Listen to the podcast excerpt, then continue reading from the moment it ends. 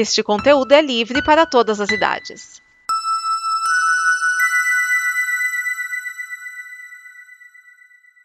Obrigado por dar play neste programa. Em nome das pessoas que o fizeram, peço que você expresse sua opinião nos comentários e considere nos apoiar na campanha de apoio, seja no Apoia-se ou no PicPay. As informações e os comentários estão em nosso site comboconteúdo.com. Agora, fique com o programa.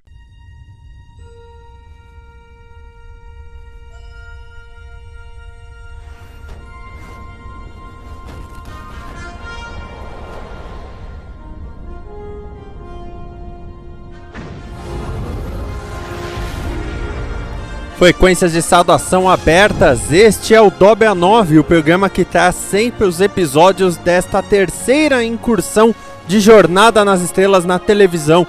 Eu sou Vinícius Schiavini e a partir de hoje eu trago para você que está ouvindo aqui este programa os episódios da segunda temporada de Star Trek Lower Decks. Vamos começar com a frase do episódio. Capitã, tem uma cabeça gigante tentando comer a nossa nave. Estamos falando do episódio Strange Energies, ou Energias Estranhas, o primeiro da segunda temporada, escrito por Mike McCarran, dirigido por Jason Zurek e exibido originalmente no dia 12 de agosto de 2021 pelo Paramount Plus. Lembrando que no Brasil agora esta série também está disponível pelo Paramount Plus, apesar de que com um pouco de atraso temos que fazer aqui a crítica. Afinal, parece que o, o Paramount Plus, parece que a Paramount como um todo não está dando muita bola em como cuida de suas séries Star Trek fora dos Estados Unidos. Tô aqui dizendo como crítica. Eu tenho que dizer. Bom, vamos primeiramente entender um pouquinho o que acontece no episódio, tá? Vamos falar do elenco. Nós temos a Tanny Newsom de volta como a Mariner, Jack Quaid como Boiler e também como Boiler holográfico, eu já vou explicar. Noel Wells como a Divana e o Gene Cordeiro como Rutherford, Don Lewis como a Carol Freeman, Jerry O'Connell como Jack Ransom, a primeira vez que algo que o Jerry O'Connell faz que vinga, a Gillian Williams como a Tana. E tem o Fred Tataciori se você for lembrar, o personagem dele morreu no final da primeira temporada. Aqui ele faz vozerio. O que, que é vozerio? É quando faz as vozes de fundo. Ah, peguei ela! Ah, oh meu Deus! Ah, ah, estou morrendo! Estou pegando fogo! Essas coisas.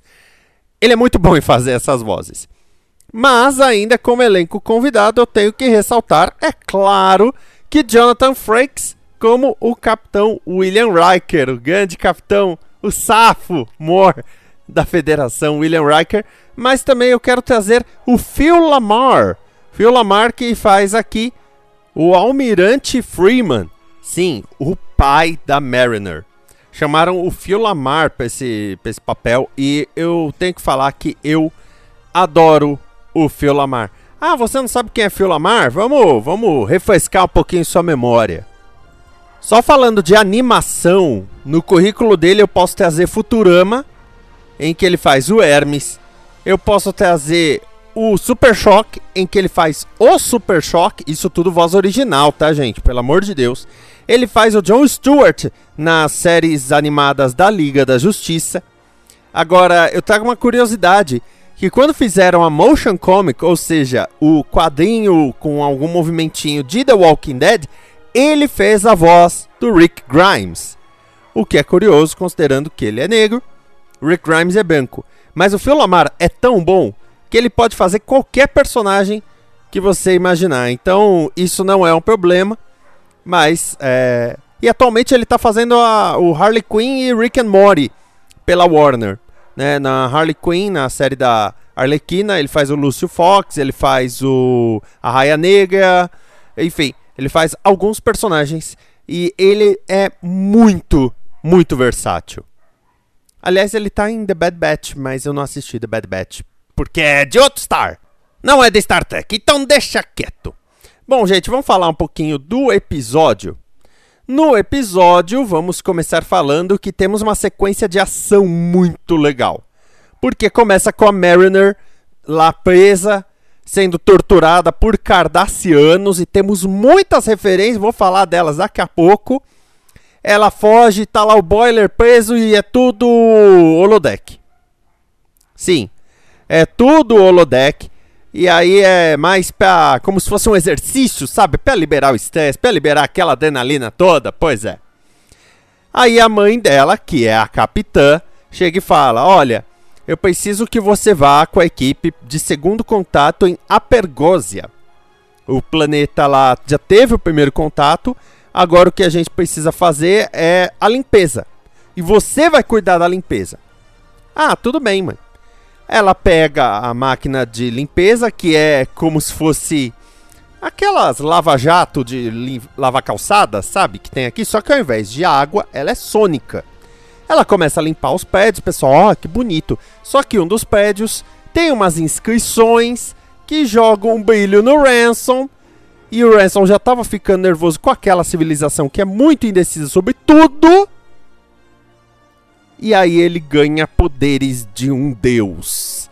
E aí eles falam: é, ele está com energias estranhas. Até falam: ah, igual o Gary Mitchell. Eu já falo disso daqui a pouco. Enquanto isso, a Capitã Freeman, ela tem que conversar com o almirante, que é o marido dela, e aí ela tem que meio que esconder que tá dando merda.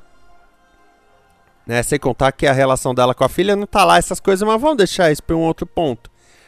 Não bastasse tudo isso, nós ainda temos uma cena com o Boiler. Sim, ele mesmo, só que agora ele tá em outra nave, ele tá na Titan, na USS Titan, do Capitão Riker, por isso que o Jonathan Frakes aparece, porque tudo que é de Star Trek o Jonathan Frakes tem que participar de algum, tá no contrato.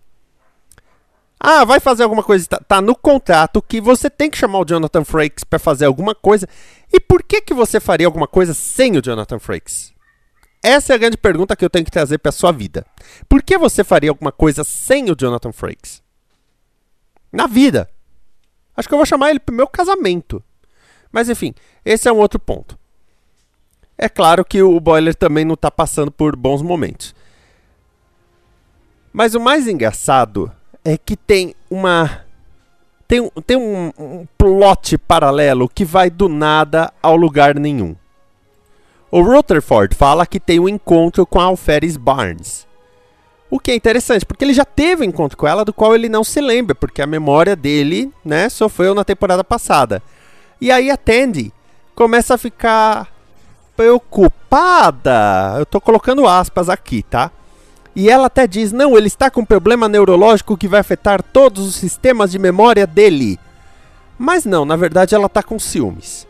E ela começa a caçar o Rutherford pela nave, querendo fazer uma terapia de choque para é, reativar os circuitos de memória dele. Eles já estavam funcionando, mas não do jeito que ela gostava. Né? É duro encarar a verdade, né, minha filha? E aí nós temos essa cena de perseguição, só que é só pra depois ela dizer: Ai, mas eu quero manter você como amigo.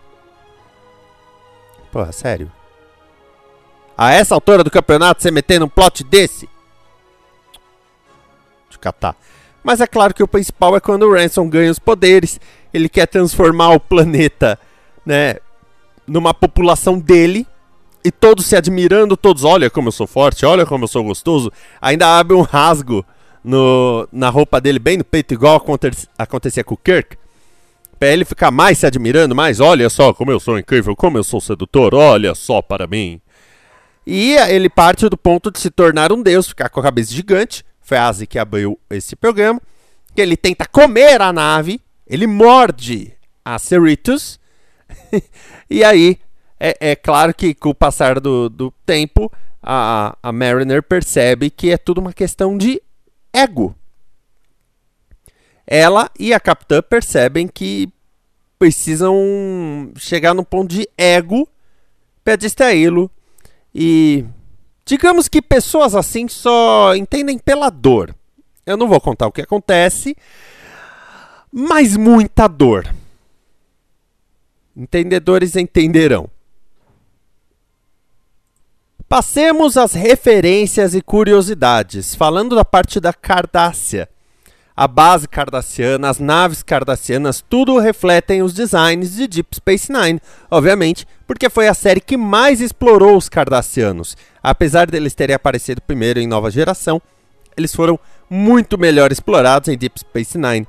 Mas a cena da interrogação, do, do local do interrogatório, é muito interessante porque reflete o episódio Chain of Command da nova geração em que o Picard foi interrogado. Então aquela aquela sala com as telinhas azuis, as quatro luzes e até quando a Mariner encontra o Boiler, que é um boiler holográfico, agora a gente sabe, ele fala: "Ah, eles ficam me fazendo ver luzes", porque um dos pontos que questionam a sanidade do prisioneiro é se ele vê três ou quatro luzes, porque são quatro, mas às vezes uma apaga, né? Então, tem, tem esse ponto aí de questionar a sanidade baseado no que a pessoa vê. A única diferença é que, ao contrário do Picard, não tiraram a roupa do Boiler. Talvez faltou um pouco de imaginação do computador ou da Mariner para imaginar o Boiler pelado. A roupa que a Mariner usa nessa simulação toda é uma roupa esportiva, um sutiã esportivo, um shorts esportivo, tudo da marca Frota Estelar tá lá a insígnia da Forte Estelar, não é propaganda de três faixas ou de um joinha ou deusa da velocidade. É marca Frota Estelar, então agora eu quero roupa esportiva Frota Estelar. Mesmo que eu não seja muito fazer esportes. E a Mariner foge na USS Macduff. E Kira Macduff era uma identidade fabricada num episódio de A Nova Geração. Eu estou falando de Conundrum.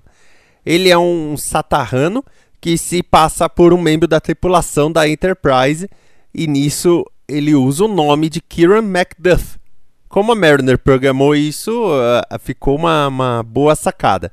É claro que também podemos lembrar do Macduff, antagonista de Macbeth. Lembrando que Macbeth já rolou na série clássica ou série original de Star Trek. Ou como eu prefiro chamar Jornada nas Estrelas, né? Porque eu sou velho!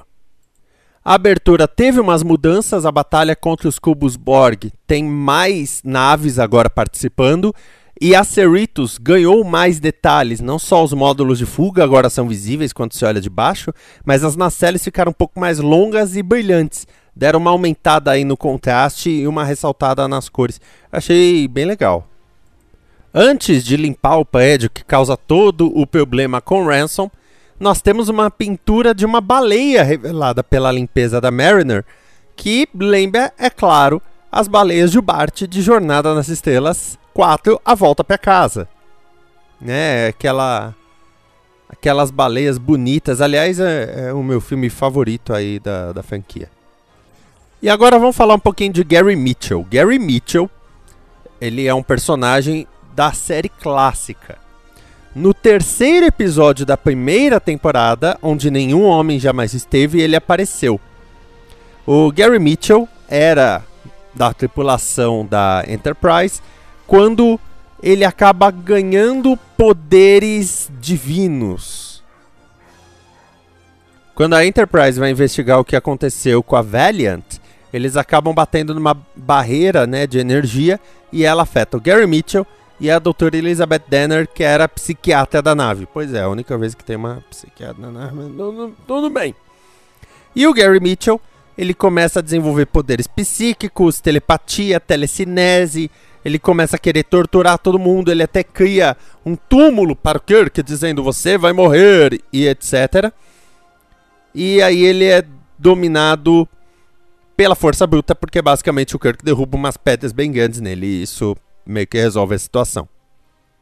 É interessante que esse episódio, onde nenhum homem jamais esteve, foi o segundo piloto da série original.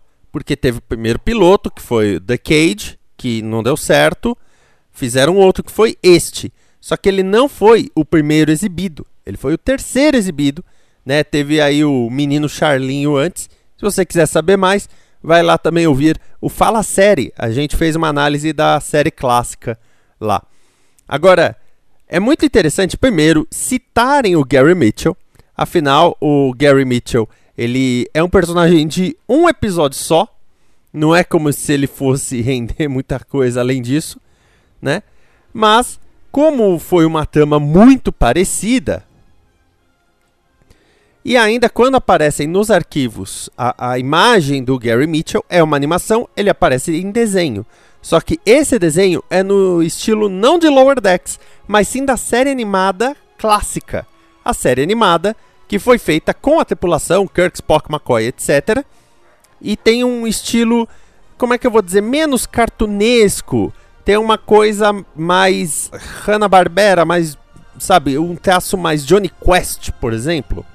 Umas expressões mais evidentes e tal, não olhão, bocão, etc. Então, o Gary Mitchell, que não aparece na série animada, ele foi desenhado como a série animada. Afinal, se Kirk e Spock ganharam versão animada e usaram esse visual no final da primeira temporada, não tem por que não fazer o mesmo que o Gary Mitchell. E aliás, eles usaram uma foto de divulgação do episódio, onde nenhum homem jamais esteve, para fazer o desenho do Gary Mitchell. Interessante isso, hein? Agora minha análise do episódio. Considerando o que rolou na primeira temporada e que a primeira temporada eles meio que forçaram um pouco, na minha opinião, a barra da Mariner ser um idiota junto ao Boiler e o Boiler ser todo certinho, talvez ter tirado o Boiler para ele ter a sua própria trama tenha feito muito bem para Mariner e para os outros personagens. Porque na verdade deixou eles mais abertos. E esse episódio é muito bom. Ele brinca com todo o egocentrismo que o Ransom pode ter e gera uma situação que só a Mariner poderia resolver do jeito que ela resolve. Só que, se ela estivesse com o Boiler ali do lado, ele enche muito o saco dela. E a gente ia ficar, ai meu Deus, eu já entendi que é a solução e você vai ficar julgando a mina. Então, eu acho que é um bom episódio.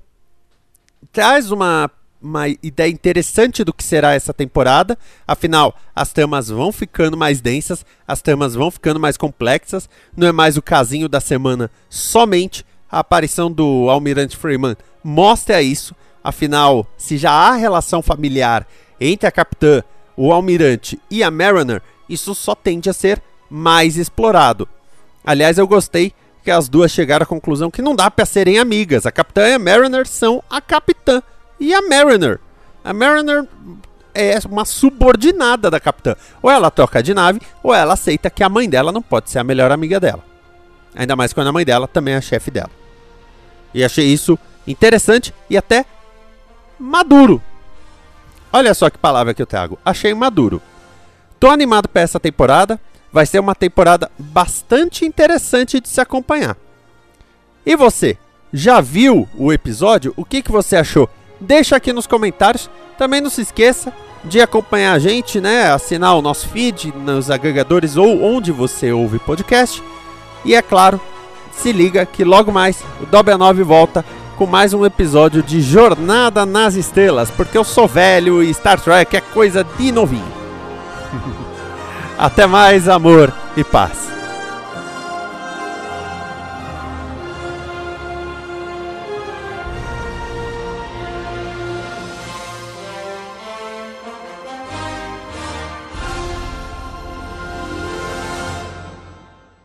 Esta é uma produção da Combo.